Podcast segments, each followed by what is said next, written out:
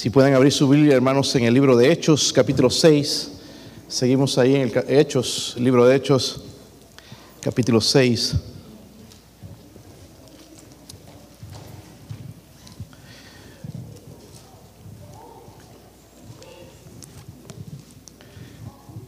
Amén, hermanos. Dios es bueno, ¿verdad? ¿Cuántos creen eso? Ok, estaba hablando de ser inspiración a alguien, hermanos. Inspírenme a mí, te he perdido a hacerlo con ganas y no me contagie ese espíritu y no, no queremos eso, hermanos. Queremos que Dios se mueva. Así que nos gozaremos en la salvación, hermanos. Todos esos cánticos tuvieron que ver con la salvación en Cristo. Él nos ha dado una nueva vida. Un día vamos a estar con Él en el cielo. Pero mientras tanto, hermanos, donde tenemos que aprender a vivir es aquí. Mucha gente habla de iglesias y que esta es la iglesia verdadera, esta me gusta a mí. El libro de Hechos muestra cómo era la iglesia. Muy diferente a lo que nosotros queremos de iglesia.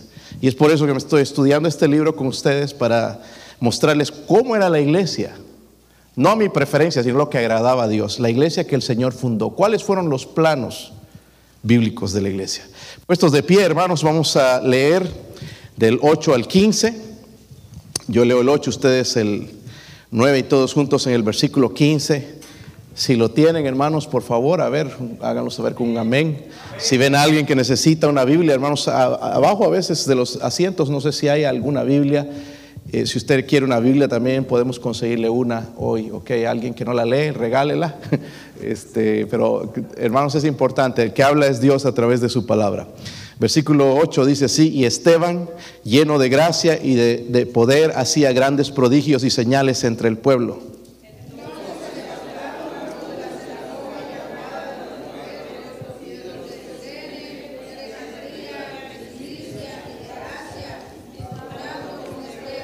¿Cómo? No tenía levadura el pan, creo, ¿verdad, hermanos? O el café no tenía cafeína, pero están desnutridos. Solo leo eh, estas dos filas de aquí, escucho, hermanos, los demás. ¿Qué pasó? Dice el versículo 10, pero no podían resistir a la sabiduría del Espíritu con que hablaba.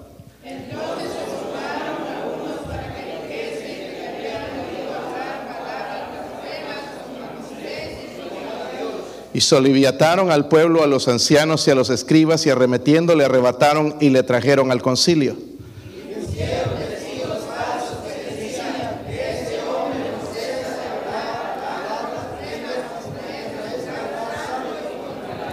Pues le hemos oído decir que ese Jesús de Nazaret destruirá este lugar y cambiará las costumbres de, que nos dio Moisés.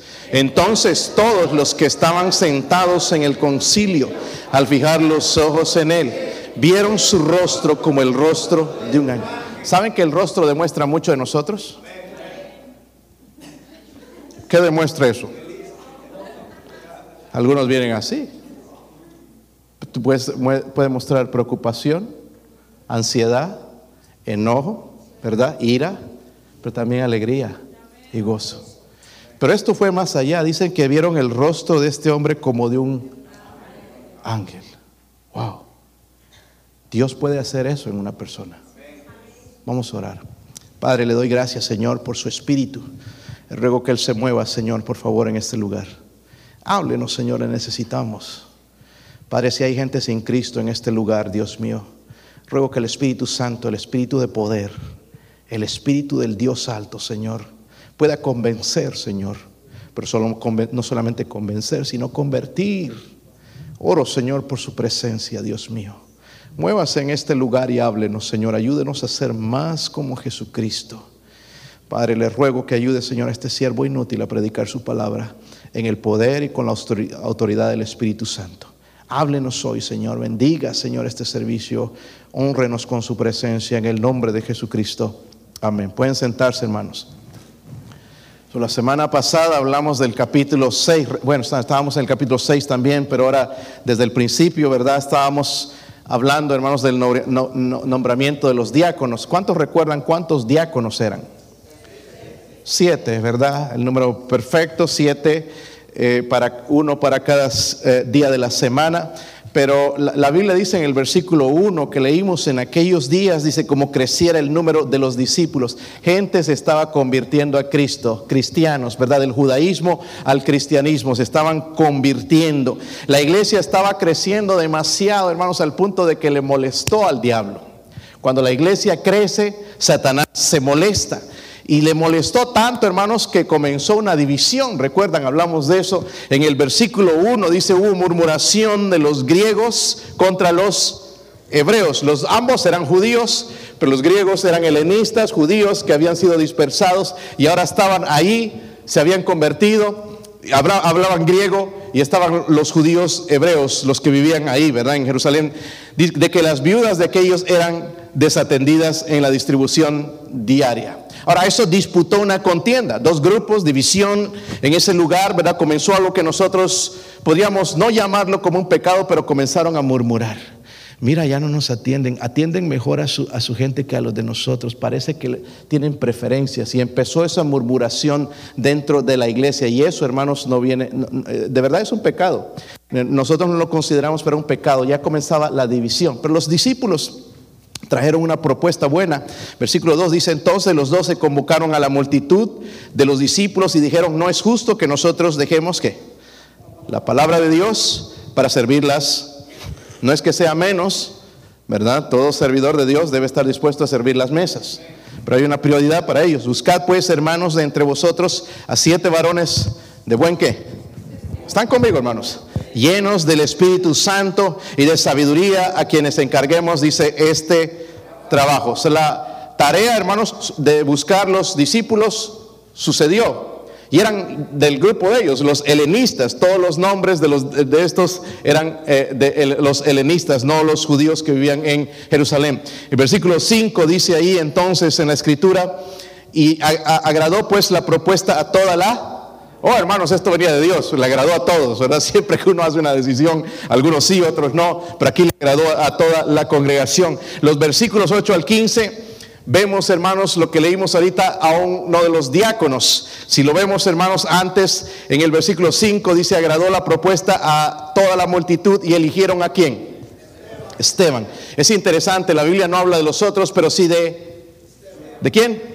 Esteban, ¿ok? Esteban va a hablar de Esteban, porque había algo en este hombre que es importante, el testimonio de Esteban, el cual llegó a ser el primer mártir cristiano, Esteban el primer mártir cristiano. Esteban comenzó, hermanos, haciendo tareas comunes, sirviendo mesas. No era un predicador, pero él va a ir avanzando en su, en su cristianismo. Ahora lo vemos, lo vemos haciendo cosas que son poco comunes. En el versículo 8, note lo que dice este, Esteban lleno de qué? Gracia Hoy cantaban gracia. Yo quiero que canten gracia, no gracias. Hay una diferencia entre la palabra gracia y la palabra gracias. Gracia viene de Dios. Gracias es cuando alguien hace, debo dar gracias. Hay una diferencia. Gracia es el favor inmerecido de Dios. La salvación es un favor inmerecido de Dios. Dice el, versículo entonces, lleno de gracia y de poder. ¿De qué más? Pero miren lo que hacía. Hacía grandes prodigios y señales entre ¿Quién? Pedro, Pablo, Esteban. Aunque Pablo no era en ese momento uno de los discípulos, pero era Esteban. Amén. Esteban estaba haciendo grandes cosas. Comenzó con cosas eh, pocos comunes. Solo que podemos aprender es esto, hermanos. Que el trabajo de liderazgo dentro de la iglesia es un trabajo del Espíritu Santo. El trabajo de liderazgo dentro de la iglesia es un trabajo del Espíritu Santo. No lo podemos hacer carnalmente. Si hacemos carnalmente y hacemos que otra cosa reemplace, porque a veces va a reemplazar los métodos o la sabiduría humana, otras cosas, pero si reemplazan esas cosas, el poder de Dios nos convertimos en una iglesia carnal, como la iglesia de Corinto. ¿verdad? Es una, iglesia completamente carnal, llenas de dones, hablaban en lenguas, profetizaban, pero totalmente carnales. Y Dios no quiere eso, quiere que nuestra vida sea llena del Espíritu Santo. Esteban entonces nos enseña, hermanos, que el Espíritu Santo es la fuente de poder del cristiano. Amén. Es por eso que oro, porque el Espíritu Santo se mueve aquí, porque nos venimos sin ganas. El cuerpo como que ya se quiere, ¿verdad?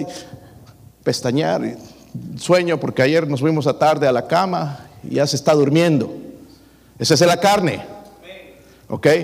La carne está pensando en qué voy a comer después. Me voy al chino, al mexicano, ¿qué, comemos? Unos taquitos, una parrillada, una carne asada, o nos vamos al italiano. Está pensando en las cosas de la carne.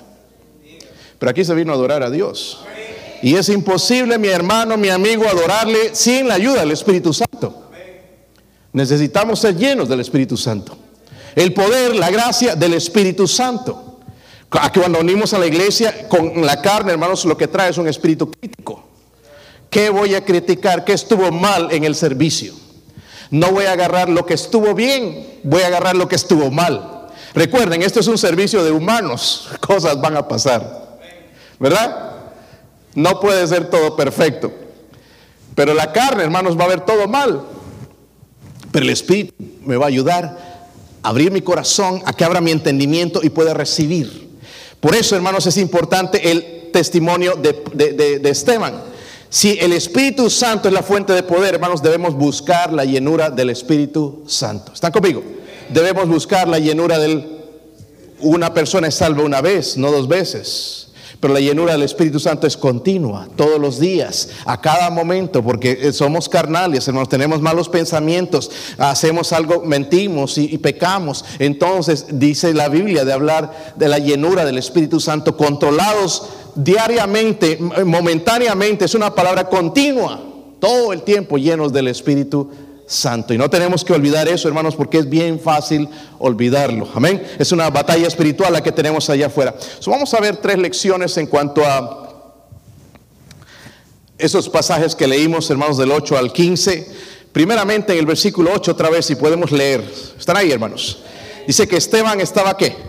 Lleno de qué? Gracia. ¿Ok? Y de poder. ¿Cuántos quieren gracia en su vida? Yo necesito eso, hermano. Usted que no, no cree que necesita eso, necesitas más gracia que dinero en los bolsillos. Dinero en los bolsillos se va. Pero la gracia es algo que necesitamos. Por gracia somos salvos. Por gracia vamos a salir y vamos a regresar a casa. Por gracia de Dios. Pero algunos pensaríamos que yo manejando bien y con cuidado voy a llegar a aquel lugar. Déjeme decirle, por gracia. Por gracia, mañana nos vamos a levantar y vamos a ir a trabajar. es feriado quizás para algunos, ¿verdad? Por gracia, mañana vas a levantarte antes de las 12 de la mañana, por gracia, que la carne quiere irse todo el día durmiendo. Por gracia, hermanos, no estamos enfermos. Por gracia, hermanos, han sucedido muchas cosas que no estamos en la cárcel quizás. Por gracia. No es de nosotros, es una gracia. Y dice que este hombre estaba lleno de gracia. Pero no solamente eso. ¿Qué más? De poder. ¿Y qué más? Hacía grandes prodigios y señales entre el pueblo. Versículo 9, entonces se levantaron unos de la sinagoga llamada de los libertos y de, las, de los de Sirene, de Alejandría, de Cilicia y de Asia disputaron con... Lo interesante es que esta, esta, estos uh, sinagoga eran gente religiosa. Qué interesante, ¿verdad? La gente religiosa puede ser la más perjudicial a la obra de Dios. Y dice el versículo 10, pero no podían resistir la sabiduría y el espíritu con qué. Hermanos, nosotros ponemos a hablar de Cristo y estamos temblando. Ay, no sé cómo le voy a decir, me da miedo, me va a decir algo. Este hombre estaba con todos estos de la sinagoga, varios rodeados ahí y predicando. Y la Biblia dice, no podían resistir la sabiduría. Entre todos le daban duro, pero no podían resistir la sabiduría y el espíritu con que hablaba. So, vamos a ver primeramente la cualidad innegable de Esteban, la cualidad innegable de Esteban. Recuerden, necesitamos entonces, si el poder del Espíritu Santo es la fuente, ¿verdad? Es lo que nos da vida a nosotros como cristianos en nuestra vida cristiana, le pone sentido a las cosas, necesitamos ser llenos del Espíritu Santo. Pero aquí vemos un hombre, Esteban, que cumplía con esos requisitos, buen testimonio, lleno del Espíritu Santo y sabiduría. Esas eran las cualidades del diácono, ¿verdad? Del, siervo. Primeramente en esos pasajes, hermanos, nos enseñan que no solamente los predicadores hicieron señales, ¿verdad? Él no era un predicador. Esteban era un... ¿Un qué? Era un laico, como cualquiera que estamos aquí, ¿entiende? No era un predicador, no lo había llamado Dios a predicar, era un diácono. También vemos, eh, eh, Esteban, hermanos, el nombre de Esteban significa corona. Okay. Significa corona, eh, es el significado de su nombre. El, el, requisito importante para cualquier servicio cristiano, hermanos, es ser lleno de fe y también del Espíritu Santo. Por el poder del Espíritu Santo, entonces, Esteban obró milagros. No solamente eso, sino también trabajó como evangelista. Ahí estaba predicándole a esta gente. En un momento más vamos a ver las cosas que él estaba tratando de decir a esta gente. Ahora, ¿cómo comenzó todo? ¿Cómo es que Dios comenzó a manifestarse en la vida de Esteban? Honestamente, hermanos, a mí me gustaría ser como Esteban. Quisiera que mis hijos sean como Esteban. ¿Ustedes? No, pastor, yo quiero que sea como Messi. Ah, pues Messi se va a envejecer un día y va a ser historia, pero Esteban sigue, su historia sigue hablándonos hasta hoy. Dos mil años después, hermanos, sigue hablándonos a nuestros corazones y transformando vidas. So, ¿Qué es mejor? Que Dios sobre en la vida y qué bueno si llega a ser una estrella, ¿verdad? Pero mejor ser lleno del Espíritu Santo, ¿verdad? Lleno de fe, de poder del Espíritu Santo. ¿Cómo es que comenzó? Él comenzó con los tres requisitos. Versículo 3, volvemos allá. Dice la Biblia, Buscad pues, hermanos, de entre vosotros a siete varones, tenían que ser varones de buen qué? Testimonio. Ah, hermanos, escuchen bien. Yo no puedo pretender mi buen testimonio en la iglesia y en la casa tengo un mal testimonio. Mis hijos me conocen como gritón, chillón, quejón, murmurador. Si tengo mal testimonio en mi hogar, no puedo esperar que en la, en la iglesia voy a tener buen testimonio. Nada más estoy aparentando lo que no soy. Y lo que Dios está refiriendo al testimonio en general. Porque Dios conoce los corazones. Amén. Dios conoce los corazones y primero les dice buen testimonio. Cuando yo tengo buen testimonio con los de afuera, con los de adentro de mi casa, y no estoy hablando de perfecto, porque todos tenemos nuestras cosas, ¿verdad? Nuestras cositas por ahí. Que, ah, eh, nuestro carácter a veces, ¿verdad? No estamos hablando de esas cosas. Buen testimonio, luego entonces vas a ser lleno del Espíritu Santo y cuando eres lleno del Espíritu Santo va a venir sobre ti la necesitamos sabiduría. Estamos viviendo una generación que se llama generación woke, le llaman aquí, la cultura cultista, ¿verdad? Hoy en día. Y nosotros vemos, hermanos, eh, eh, eh, los están adoctrinando a nuestros niños y nosotros no sabemos ni qué decir. Nos falta sabiduría. Por eso es necesario entonces tener buen testimonio, ser llenos del Espíritu Santo y el Espíritu Santo nos va a dar qué? Sabiduría. Esteban primeramente empezó, hermanos, su trabajo fiel sirviendo las mesas, nosotros digamos, no, no hay nada importante eso, yo quiero ser predicador, quiero ser el mero mero en la iglesia, pero él empezó sirviendo las mesas. Hermanos, el Señor recompensa a aquellos que son fieles en sus obras, que parecen para ustedes pequeñas. En Mateo 25, 21, él dice, bien, buen siervo fiel, sobre poco has sido fiel, sobre mucho te pondré, entra en el gozo de tu Señor. Primeramente tengo que ser fiel con las cosas pequeñas, si yo no soy fiel con las cosas pequeñas, ¿cómo espero ser fiel con las cosas grandes? No se puede, ¿verdad? Necesito ser fiel en lo poco. Por ejemplo, hay cosas que nosotros no consideramos. Debo ser fiel en la oración. ¿Sí o no? Ya Dios me dio ese privilegio de orar, ir delante de Dios, pero si no lo hago, entonces ¿cómo Él puede considerar orar por alguien más? ¿Sabe? Muchos de nosotros lo que hacemos, hermanos, cuando Dios no nos contesta, pedimos que otros oren por nosotros, porque no estamos siendo fieles en la oración. Dios contesta la oración y nos dice sí o no, pero Dios contesta la oración en su propósito. ¿Está conmigo, hermanos? ¿Verdad? otro, escudriñar las escrituras. No leemos las escrituras. Eso es ser fiel en lo poco para nosotros, ¿verdad? Para Dios significa mucho, ¿verdad? Fiel en nuestras ofrendas, fiel en nuestro testimonio, fiel en las diferentes cosas. ¿Cómo esperamos llegar arriba, hermanos, si nosotros no somos fieles en lo poco? Esteban, hermano, se le dio el trabajo de servir las mesas, lo hacía con gusto. Aquí está mi hermanita querida, les hablaba, sabe que estoy orando por ti, mi hermana, sigue adelante. Yo sé que estás sufriendo con ese dolor, sé que has perdido a tu ser querido, oraba por ellos, trabajaba con ellos, era fiel en el ministerio y Dios le confió más. Siempre hay algo que podemos hacer en lo poco que nos parece a nosotros. Luego le dio la oportunidad para ser fiel en lo mucho. Ya la predicación de la palabra de Dios pero todo comienza, hermanos, ¿con qué? ¿Con qué? Poco. Están aquí, ¿verdad? Algunos todavía no están aquí, están en casa. Con lo poco, ¿verdad? A veces esperamos ministerios grandes, ser usados por Dios en la iglesia, impresionar con nuestra predicación, impresionar con nuestra enseñanza, impresionar en nuestro ministerio, hermanos, pero ni siquiera somos fieles en la casa. Ni siquiera somos fieles en la casa. ¿Cómo esperamos que Dios nos use si no somos fieles en, lo poco? Necesitamos la llenura del Espíritu Santo. Eh, en Efesios 5, 18 dice esto.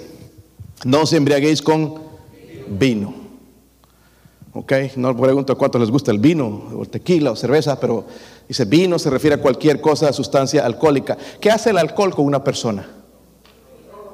Y le roba el dinero, ¿verdad? Gastar en alcohol es ser medio gastón, porque ese dinero se va nada más, será el alcohol. Gasta montones de dinero, podrías tener un mejor carro, una mejor casa, pero si lo gastas en alcohol se va a ir mucho dinero. ¿Sí o no? Yo no sé a cuánto está la cerveza, hermanos, ¿a cómo está? A ver, en el último hermano que compró las caguamas. Pero eso es desperdiciar el dinero. Es tirarlo a la basura. Ay, es que con este calor da una sed. Tómese un Gatorade, agua. ¿Qué necesita cerveza o cosas así? La Biblia dice, no os embriaguéis con vino, o cerveza, o tequila, o cualquiera de estas cosas. Obviamente, si usted no conoce a Dios, va a desear estas cosas. Pero si conoces a Dios, caminas con Él, tú no deseas esto. Porque el Espíritu Santo viene a darnos eso que supuestamente el alcohol da el gozo. Dice la Biblia entonces, dice, en lo cual hay disolución, o sea, en el alcohol, ¿verdad? Pero dice, antes bien sed llenos del, porque habla y compara el alcohol con el Espíritu Santo, porque ambos controlan. Y Dios quiere controlarnos. Dios quiere controlar nuestra lengua, nuestro, nuestro, nuestro caminar. Dios quiere controlarnos. Pero si no lo dejamos, obviamente no nos va a controlar. ¿Sabe cuál es el resultado entonces cuando estamos llenos del Espíritu Santo? Algunos pensaban, pues yo voy a desmayar gente, los toco y se caen de, espaldas y tengo el poder de Dios y miren cómo... No, no, no. Aquí la Biblia dice las personas llenas del Espíritu Santo. Vaya a Efesios 5. Vamos a ver si estamos llenos del Espíritu Santo. O bien vacíos, hermanos, ya al punto, hermanos, está secando el tanque.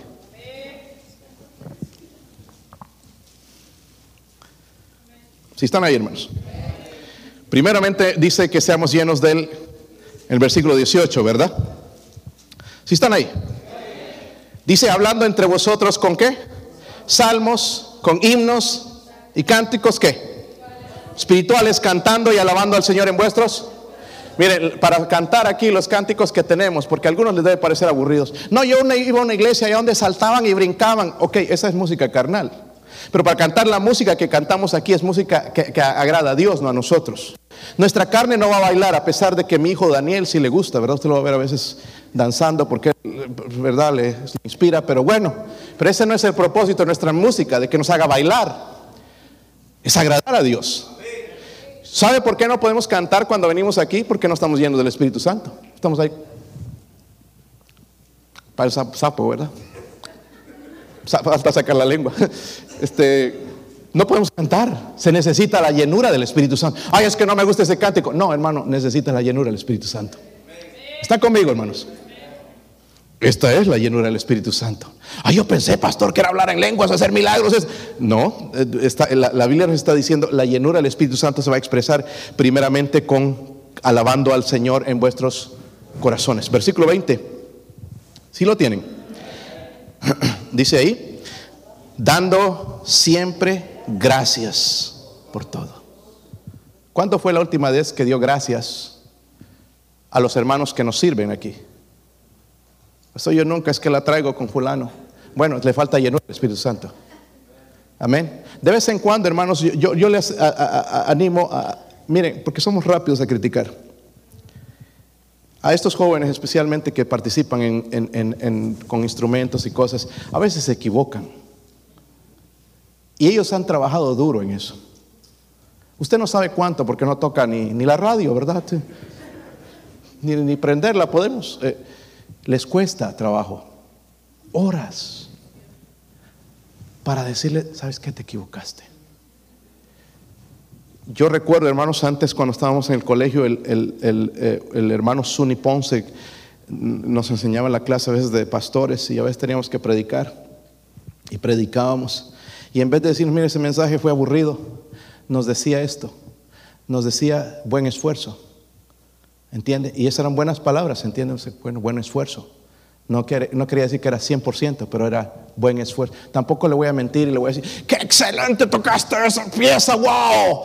Me hizo llorar, eso es mentira quizás, ¿verdad? Pero mi hermano, qué bendición, qué bendición. Siga adelante.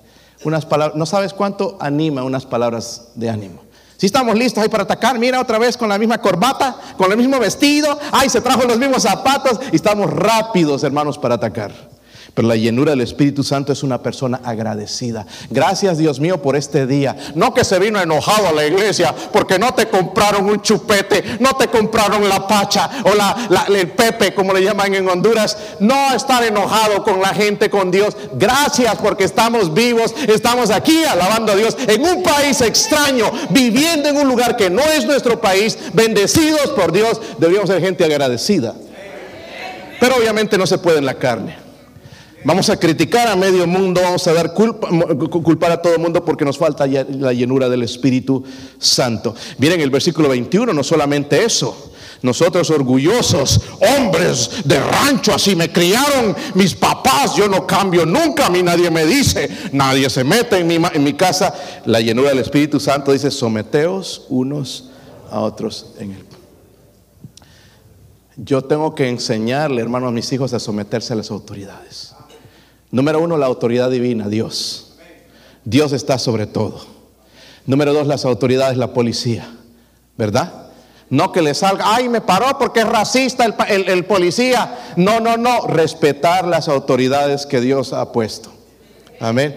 En la iglesia, los líderes, respetar. Si yo no respeto a Dios, no voy a respetar a nadie. Si yo no estoy lleno del Espíritu Santo, hermano, no voy a respetar a nadie. Pero aquí me muestra, la llenura del Espíritu Santo es someterse.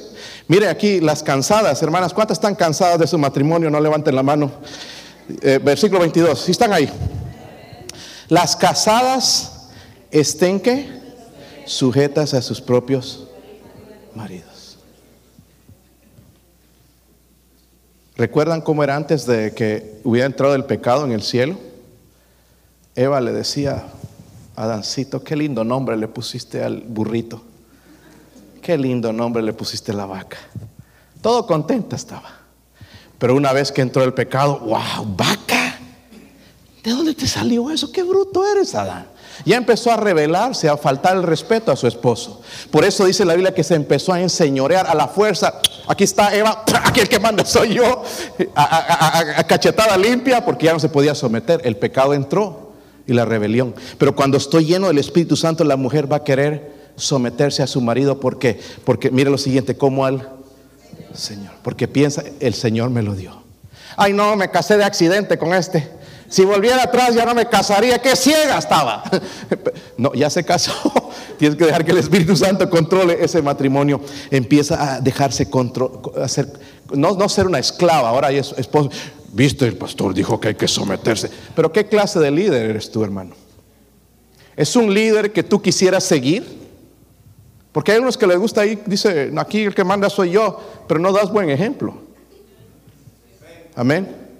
Un líder que sabe dirigir, primeramente debe, su, familia lo, sigue. ¿Entienden? No, no las cachetadas, véngase que lo siguen. Ok, eso es la llenura del... ¿Están conmigo, hermanos? Qué equivocados estábamos, ¿verdad? Estoy lleno del Espíritu Santo, me desmayé media hora, me tocó el Espíritu Santo, me pasó esto, vi las estrellitas y no vino un, un sentir desde aquí hasta abajo. Hermanos, son experiencias, no es la llenura del Espíritu Santo. Ahora, las cansadas, digo las casadas, pero también hablan los maridos. ¿Cuántos maridos hay? Con razón, hermana, andas frustrada porque ni quiere levantar la mano. El marido es la cabeza de la, pero ella es el cuello.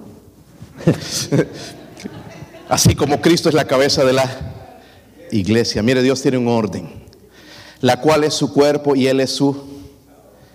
Miren, así que como la iglesia está sujeta a Cristo, así también las casadas lo estén a sus propios. Da el ejemplo de Cristo, ¿verdad? Como siendo la cabeza de la iglesia y, iglesia, yo no le puedo decir, Señor, no aquí se hace lo que yo quiero. No, tengo que hacer lo que Él quiere porque Él es la cabeza. Ahora vienen los maridos. El, el, el, decían que no nos toca, pero sí nos toca. ¿Maridos qué?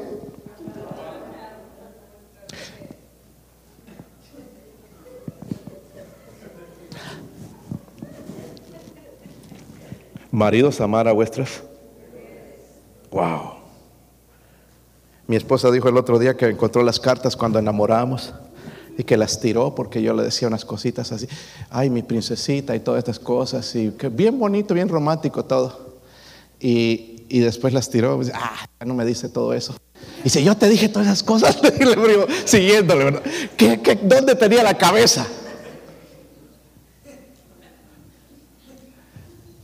Pero hay una, una diferencia.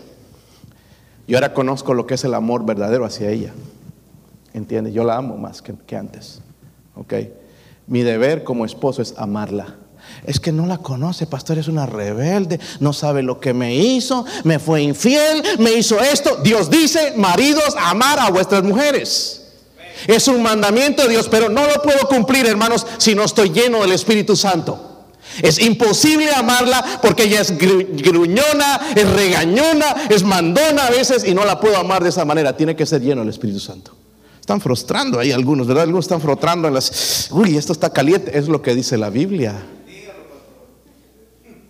¿Están conmigo, hermanos? Igual, eh, eh, hermanas, no nos pueden amar si no están llenas del Espíritu Santo. ¿Sí o no? Es como eh, Adán le fue a decir a, al Señor cuando le dio a Eva. Primero estaban los animales y no había para él pareja, ¿verdad? Recuerda que después ya hizo a, Eva de la costilla, la sacó.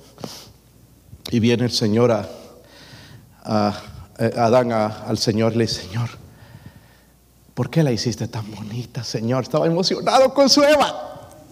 Así como estábamos nosotros, ¿verdad? Y, y emocionado y no podía ver al Señor. ¿Por qué la hiciste tan bonita? Para que la ames, Adán. Y luego, eh, Señor, pero ¿por qué la hiciste tan tonta? Para que te ame a ti. es la manera en que somos, hermanos. Y la verdad que una mujer a veces tiene que hacer eso para amarnos. Es por gracia que nos pueden amar. Que los hombres somos tercos, necios, orgullosos. Y la única manera es pura gracia de Dios por, medio de la llenura del Espíritu Santo. Y así, hermanos, dice marido, amar a vuestras mujeres, así como, y ahí da el ejemplo, así como Cristo amó a la. Y Cristo no le dijo a la iglesia, mira iglesia, tú me hiciste esto, me fuiste infiel, te fuiste con otro o con otra, hiciste esto, me cambiaste por los ídolos, me cambiaste por el dinero, me hiciste esto. No, no, el Señor no hace eso, el Señor nos perdona para siempre. Y por eso da ese ejemplo que es más alto no podría compararnos con nosotros. No podría decirme, mira, ámame como el hermano tal ama a fulana, porque no, no, no es un amor perfecto, pero sí el amor de Dios, porque Él conoce todo. Luego dice ahí también, y se entregó a sí mismo por ella para santificarla, habiéndola purificado en el lavamiento del agua por la... So, ahora vemos lo que es la llenura del Espíritu Santo. ¿Cuántos la necesitan? Wow, todos la necesitamos. Saben los hijos que son rebeldes, malcriados con sus padres, respondones y no respetan nada, necesitan la llenura del Espíritu Santo para la obediencia. Es imposible, hermanos, en nuestra carne. So, si Dios no nos está usando en nuestra casa, hermanos, ¿cómo nos va a usar en el ministerio? ¿Están conmigo? Y por eso nos frustramos. Vemos el problema no es que es difícil alcanzar este lugar, no es difícil cuando estás lleno del Espíritu Santo. Esteban, un hombre, dice lleno de gracia y de poder. El diablo dice que no lo pudo soportar, hermanos, en el versículo 9. Están ahí eh, Hechos 6, versículo 9. Entonces se levantaron unos de la sinagoga llamada de los libertos y de los de Sirenes, mire, toda esta gente se juntó, que eran enemigos para atacar a Esteban. Los de Sirene, de Alejandría, de Cilicia y de Asia, disputando con quién. Eso venía de Satanás, obviamente. Eh, eh, vimos que Esteban era un helenista, ¿verdad? Era, había sido de la dispersión y regresó y lo nombraron un diácono, se convirtió y se convirtió en un, un diácono también fiel para el Señor. Eh, ¿Sabe lo que quería hacer Esteban? Convencerles de que Jesús era el Mesías. ¿Saben que Jesús es el Mesías? Eso quiere decir que Él murió por nosotros. Es el enviado de Dios para morir por nosotros en la cruz del Calvario. Él derramó su sangre preciosa para perdonar nuestros pecados porque somos pecadores rumbo al infierno. Pero gracias a Dios podemos cambiar eso si nos arrepentimos y por fe le aceptamos en nuestro corazón. Y él trataba de convencerlos, pero no les gustó. En el versículo 10 dice, pero no podían resistir que la sabiduría. Y ahí nota otra vez el espíritu con qué hablaba. Pero hay otra lección más en este pasaje. Primeramente vemos la cualidad innegable, lleno de poder y del Espíritu Santo. Vemos su cualidad. Miren el versículo 11. Están ahí, hermanos. Dice entonces sobornaron, esa palabra media fea, ¿verdad? Unos para que dijesen que le habían oído hablar palabras blasfemas. Mira hasta dónde llegó esta gente contra Moisés y contra Dios. Dice, y soliviataron al pueblo, a los ancianos y a los escribas, arremetiendo, le arrebataron y le trajeron al concilio. Y pusieron testigos falsos que decían, este hombre no cesa de hablar palabras blasfemas contra este lugar santo y contra su ley. Porque le hemos oído decir, miren qué mentirosos y religiosos, decir que este Jesús de Nazaret destruirá este lugar y cambiará las costumbres que nos dio quien Moisés. Ahí va a comenzar entonces la otra lección, la controversia inexistente, porque no había, querían acusarlo algo que no había. Ganó el primer debate que hay en toda la Biblia, hermanos, pero le costó la vida. Le costó la vida. Esos hombres mintieron en contra de Esteban, causando su arresto. lo presentaron ante el concilio, ¿verdad? De, de estos hombres, el concilio judío, y lo acusaron. Y los acusadores no podían negar, hermanos, la verdad, pero sí la rechazaron. Como usted si está aquí, está escuchando la verdad. Usted no, quizás no la acepta, pero puede rechazarla. Hay dos opciones, una la acepto o la, la rechazo. No querían aceptar, optaron por callarlo. Lo vamos a callar, lo, vamos a dar chicharrón. Lo, vamos a callar a este hombre. Eh, primeramente crucificaron a Jesús para callarlo, ¿verdad? ¿Recuerdan? ¿Sí o no? Pero hoy seguimos predicando el Evangelio de Jesús. Los apóstoles decían, no podemos dejar de hablar ¿verdad? Y testificar lo que hemos visto, ¿verdad? Lo mataron a Esteban y el Evangelio sigue con más poder yendo hasta los rincones del mundo, hasta nuestros países. El Evangelio no nos pueden callar. Si callan a uno, hermano, sigue el otro hablando del Evangelio. Cuando el Evangelio es exitoso, el diablo se enoja y va a levantar oposición. Miren el versículo 12. Versículo 12. ¿Están ahí? Aquí hay una palabra que no sabemos qué significa. Y soliviataron. ¿Será salsa eso para los tacos? Soliviataron, ¿verdad? ¿Con qué se come eso? Dice al pueblo. Lo que pasa, hermanos, está hablando de la opinión pública, ¿verdad? Y la opinión pública, hermanos, puede eh, ser fácilmente moldeada. ¿Saben cómo nos están cambiando la manera de pensar hoy en día? Por medio de las redes sociales. Estos hermanos que pasan mucho tiempo en, las redes sociales ya está empezando a cambiar su manera de pensar. Eso es, ¿verdad? Dice, dice Isolivia. No, esto no es nuevo, sigue. empezó aquí y sigue. Ahora con nosotros con más poder, más alcance a través de las redes sociales. Y hay gente, no, es que sí, no, debe ser cierto. Eh, nunca debemos permitir, hermanos, que la, la opinión popular moldee nuestra manera de pensar, especialmente las escrituras. Dios no cambia. La palabra de Dios no cambia. Debemos dejar que la palabra de Dios nos moldee. No que la cultura nos moldee. debemos dejar que Dios nos moldee. Y miren el versículo 13 entonces. Dice que pusieron testigos, no, no de Jehová, falsos. Dice que decía, decían, este hombre no cesa de hablar qué? Palabras blasfemas. ¿Era cierto eso, hermanos? Pero dicen ellos que está hablando palabras blasfemas.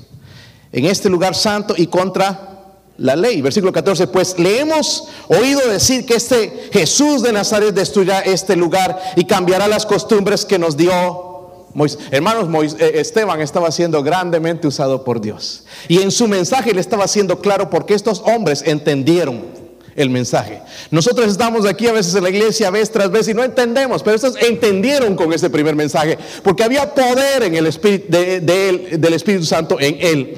Ahora, dice que aquí los que se levantaron fueron los, uh, de la sinagoga llamados los libertos, que eran los saduceos. Los saduceos, hermanos, creían esto. Estudiaban solamente los libros de Génesis a Deuteronomio. Y ellos pensaban, hermanos, que hablar en contra de Moisés era un crimen. No importaba otra cosa, pero hablar contra Moisés era un crimen de muerte que lo iban a sentenciar. O en otras palabras, ¿qué van a hacer? Van a acusar a Esteban por lo que está enseñando. Y si notan ahí en el versículo 11, dicen estas palabras, palabras blasfemas contra quién. ¿Están ahí, hermanos? Ponga atención a esto. Palabras blasfemas contra... Esteban estaba diciendo, ¿saben qué? Señores, Jesús es mayor que Moisés y no les gustó. Jesús es mayor que Moisés. En el versículo 11 también dice palabras blasfemas contra Moisés y contra... Él les estaba diciendo, Jesús es Dios. Jesús es Dios. Y no le creían y querían matarlo, ¿verdad? No, no podían soportar ese mensaje. En el versículo 13, note lo que dice, este hombre no cesa de hablar palabras que contra este lugar que también Jesús les, está diciendo, Jesús es mayor que este templo, porque ellos adoraban el templo. Jesús es mayor que Moisés. Jesús es, es, Dios. Jesús es mayor que este templo. Y ahí en el versículo 13 dice palabras blasfemas también, no solamente contra el templo y contra la y les dice, ¿saben qué, señores? Jesucristo es el cumplimiento de la ley. No les gustó eso. Jesucristo es el cumplimiento de la ley. El versículo 14 dice, le hemos oído decir que ese Jesús de Nazaret destruirá este lugar y cambiará las costumbres que nos dio. ¿Qué? En pocas palabras, hermanos, también les está diciendo, Jesús es mayor que nuestras costumbres y nuestras tradiciones. Y el mensaje no les gustó. Jesús es mayor que todas esas cosas. Si usted no lo ha aceptado así, acéptelo hoy. Porque tarde o temprano la Biblia dice que toda rodilla se doblará delante de Dios y confesará su nombre. Confesará su nombre. So, hay una lección más. Miren el versículo 5, perdón, 15. Vimos las cualidades innegables, lleno del Espíritu Santo la controversia, lo estaban acusando de blasfemias, lo cual no existía. Él estaba diciendo, Jesús es mayor que Moisés, Jesús es Dios, Jesús es mayor que este templo, Jesús es el cumplimiento de la ley, Jesús es mayor que nuestras costumbres y tradiciones, Jesús es Dios. Miren la importancia, hermanos, de ser llenos del Espíritu Santo. Si, necesitamos poder, hermanos, entonces, y está en el Espíritu Santo, debemos buscar la llenura del Espíritu Santo, ¿no cree? Miren la última lección, el versículo 15, para alegrarles la mañana lo último, pero lo último puede durar más, así que no se alegren todavía. Versículo 15, ¿están ahí hermanos? Dice, entonces, me gusta cuando dice la Biblia entonces, o por tanto, hay que ponerle mucha atención. Todos los que estaban sentados, ¿qué? Concilio, aquellos ¿verdad? saduceos y toda esa gente que se, religiosa que se juntó para acusarlo, al fijar los ojos en él, lo querían intimidar han estado al frente de una persona malvada, con los ojos te miran, se pone uno así, ¿verdad? Y ya como becerrito, y estos estaban así mirando, tratarlo de destruir con la mirada. Dice, cuando al fijar los ojos en él, vieron su rostro como el rostro de un ángel. Y esto me lleva a esto. Esteban y yo, usted y yo necesitamos una comunión íntima con Dios. Nuestro rostro va a mostrar enojo, desapruebo, no estoy de acuerdo. Pero el rostro de Esteban era diferente. Esteban estaba enfrentando la prueba más grande de su vida, hermanos, y iban a quitar su vida en el capítulo 7. Quizás la próxima semana no vamos a ver mucho de eso, pero es ya el mensaje que les predica a ellos.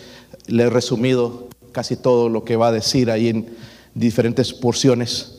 Pero estaba condenado a la muerte por estos religiosos. Lo acusaron falsamente, pero terminó su vida de una manera increíble. La Biblia dice que los que estaban sentados en el concilio, al fijar los ojos en él, vieron su rostro como el rostro de qué? ¿Han visto un ángel ustedes? Pero le llamamos angelitos a nuestros hijos. Y tremendos, ¿verdad? Nuestros angelitos, rebeldes, malagradecidos. No, yo no quiero esto. ¿Qué angelitos? La verdad que no hemos visto nada. ¿Verdad? Una vez estaba aquí en una, paré en una gasolinera y vino un hombre eh, barboso, un mendigo, un, pordiosero, ropavejero le llaman en México pordiosero. ¿Saben lo que estoy diciendo? Sí, y todo roto, sus ropas, con un saco, ya todo roto, pero tenía un perro grandote. Y me dice, ¿me puedes llevar a Heron? Y yo dudaba, tenía miedo porque aquí uno no sabe, no me puede cortar. ¿Qué, hago? ¿Lo llevo o no lo llevo? Señor, ¿qué hago? Fui con miedo, pero le dije, bueno, súbase. Y subió, hermanos, al carro y rapidito se llenó de aroma. All Spice. ¿Cómo se que el Calvin Klein? Este, se llenó y puso al perro atrás. ¿ok? Y, y me ladró el perro desde allá atrás y yo dije, wow, este perro va a, va a empezar el que me va a agarrar del cuello, va, me va a matar. Lo llevé hasta Herman, llegué, parqué ahí en la gasolinera donde él me dijo y el perro ladró otra vez. Y el hombre me dijo, te está diciendo gracias. Ok, yo le dije, wow, wow. no. Pero él conocía bien a su perro. Yo no sé quién era ese hombre, pero no me hizo ningún daño. La Biblia habla a veces de hospedar gente, que a veces podemos hospedar ángeles. Podría ser un ángel. Yo no sé. ¿Entienden? Pero eso fue lo primero cuando yo estuve debatiendo en mi mente, cuando estaba en la... ¿Llevo o no lo llevo, Señor? Llévalo. Y lo llevé. Amén. Nosotros no sabemos en realidad cómo, se, se, ven como gente humana, pero sí podemos imaginar que era, porque aunque este hombre era un mendigo, hermanos, estaba más contento que nosotros. Había una sonrisa. Quizás dormía debajo de un puente, pero estaba contento con su perro. Y lo tenía bien alimentado el perrito, no era que estaba desnutrido, ¿verdad? Lo tenía bien, bien, bien comido. Necesitamos comunión con Dios. pero ¿dónde está la clave, hermanos? En el versículo 3 y otros más nos da la clave. Buscad hermanos entre vosotros a siete que. Pero esto es lo importante, pueden ser hermanas, no para este oficio, pero el, oficio de madre, el oficio de maestra, el oficio de, tu trabajo que hagas. ¿De buen qué? Testimonio, lleno del Espíritu Santo. ¿Y qué más? el, el, requisito era lleno del Espíritu Santo. ¿Era Esteban así? Sí, ¿verdad? Miren el versículo, cuando lo dice Dios una vez es importante y es verdad, pero lo dice varias veces, versículo 5. Agradó la propuesta a toda la multitud y eligieron a Esteban, varón lleno de fe y qué más? La Biblia está diciendo que Esteban era qué? ¿Diría eso Dios de nosotros si se escribiera la Biblia hoy? ¿Quién sabe, verdad? Pero Esteban era un hombre lleno de fe y del Espíritu Santo. Ahora no salta el versículo 10, dice la Biblia, pero no podían qué? Resistir la sabiduría y qué? Al Espíritu con qué? So, ¿Dónde está la clave, hermanos? ¿En nosotros? ¿Dónde? El Espíritu Santo. Con razón Dios nos dijo ser llenos del Espíritu Santo. El Espíritu, el rostro, hermanos, refleja la comunión íntima con Dios. ¿Sí o no? Una de las cosas difíciles para mí, hermanos, en mi, mi trabajo como capellán es llegar temprano a, los... ¿Cuántos son mañaneros? Mi esposa es mañanera. ¿Tú, hermano Lino, sí? Mañanero, ok. Les gustan las mañanas, es decir, ¿verdad? Se levantan así. Mi esposa sí es así porque yo vivo con ella. Se levanta a las 4 de la mañana. Yo sé que para algunos eso es medianoche, pero 4 de la mañana y empieza, ya se sabe cuando ella se despierta. Marcha. Luces por aquí, todo, la cafetera, los trastes y todo. Ruidos. Ya se despertó. ¿Ok? Pero se despierta bien. Y si te vas a sentar con ella y quiere hablar, yo no, yo soy diferente, yo no soy morning person, yo no soy una persona de la mañana, me levanto y todavía necesito mi tiempo para, estoy de mañana, estoy de qué, qué será, qué va a pasar, quién soy yo, todavía reconocer, saber. Mientras ella está comiendo, yo estoy orando, porque necesito cambiar esa actitud mía. Si no voy a salir con esa cara. Pero voy al trabajo después de desayunar y empiezo a saludar a la gente. How you doing, my friend? I'm here. O los hispanos, eh, aquí, con unas caras que demuestran que estamos viviendo totalmente en la carne. Pero lo triste de esto, hermano, muchos de los que visito no son incrédulos, son gente que conoce a Dios. En una persona que no es salva, que no es cristiana, se entiende. Pero una persona nacida de nuevo, esto es un problema y se llama carnalidad. El rostro refleja la comunión íntima con Dios. Por eso lo primero que quiero hacer en la mañana es orar y leer este libro. Si no, mi día va a ser miserable. Le voy a hacer imposible la vida a mi esposa y a todo el mundo. ¿Se han dado cuenta? ¿Conocen a alguien que es un fósforo? ¿Cuántos son ese fósforo? Eh, imagínense si no leen ni, nada. Necesitamos la llenura del Espíritu Santo. En su rostro vieron, hermanos, sinceridad. Vieron calma, vieron confianza. El rostro de un ángel también, hermanos, significa que eh, eh, Esteban estaba en perfecta paz. Sabía que lo iban a matar. Ay, no, por favor, no, no me maten, no me maten, me niego que soy cristiano. No, no, él estaba en perfecta paz. Porque sabía dónde iba. Nosotros estamos al borde de la muerte y estamos asustados porque no sabemos qué va a pasar. Y Cristo vino a terminar con esa duda. Su rostro no estaba lleno de miedo, de terror. Él sabía en las manos de quién estaba su vida. Estaba en las manos de Dios. So, miren, hermanos, hablamos de la cualidad, estaba lleno de Él. ¿Eso es lo que necesitamos? Lleno del Espíritu Santo, de poder, de fe. A una controversia le levantaron que no existía, ¿verdad? Pero todo demuestra, hermanos, al final que su vida tenía una comunión perfecta con Dios. El Espíritu Santo es la fuente de poder. Amén. Y si es la fuente de poder, debemos buscar la llenura del Espíritu Santo. ¿Cuándo? La salvación es una vez, pero la llenura del Espíritu Santo es todo el tiempo, es continua. Necesito la llenura del Espíritu Santo. Es interesante, hermanos, cuando lees del Espíritu Santo en el Antiguo Testamento. En el Antiguo Testamento su ministerio era diferente. Escuché a un predicador una vez diciendo, el Espíritu Santo no existía en el Antiguo Testamento. ¿Cómo que no existía? El Espíritu Santo es eterno. Lo que pasa es que no, no conocen, ¿ok? Y cuando dijo, wow, eso, es- sí es una blasfemia. Eso sí, es tremendo por no estudiar las Escrituras. Pero la Biblia dice, hermanos, que cuando el Espíritu Santo vino en varias ocasiones, por ejemplo, Saúl, ¿recuerdan a Saúl? El primer rey de Israel, alto, empezó humilde así, no, que yo no quiero ser rey, pero después se le subió la, se le subió ¿verdad? el orgullo y empezó a, aquí ya empezó a maltratar a la gente y en cierta ocasión Dios lo mandó a cierto lugar y Samuel le dijo tú vas a ser lleno y cuando vayas a ese lugar vas a ser lleno del Espíritu Santo y vas a ser mudado en otro hombre llegó a ese lugar y hermanos y empezó a profetizar la palabra de Dios. Empezó a alabar a Dios con la ayuda del Espíritu Santo otro hombre conocen a Sansón Sí, Sansón, el hombre fuerte que lo dibujan ahí todo musculoso. Yo no creo que era así, porque la fuerza venía de Dios. Pero dice, varias veces, hermanos, vino. Sansón era un hombre bien carnal, un cristiano carnal. Le gustaban mucho, bueno, le gustaban mucho las mujeres que no eran de él, ¿verdad? Le echaba el ojo, Dalila, ¿se recuerdan Dalila? Y le cortó el- las guedejas y lo dejó sin fuerza. Pero bueno, dice que cuando venía el Espíritu Santo, la primera vez, por ejemplo, vino un león contra él y lo, lo, lo- lo- mató, hermanos, como un corderito, con la fuerza, ¿verdad? Ni siquiera lo lo mató y no estuvo halagando. ¿Por qué? Porque era la fuerza del Espíritu Santo. Más adelante dice cuando eh, que vino sobre el Espíritu Santo sobre él, lo iban a matar los filisteos, vino la fuerza de él y mató a mil filisteos con su, nada más su fuerza, la fuerza de Dios. Necesitamos el poder del Espíritu Santo. Esteban, hermanos, fue un buen administrador, comenzó en lo poco. Mire, cada ministerio que usted hace aquí en la iglesia no lo consideres poco, Ah, hazlo con entusiasmo.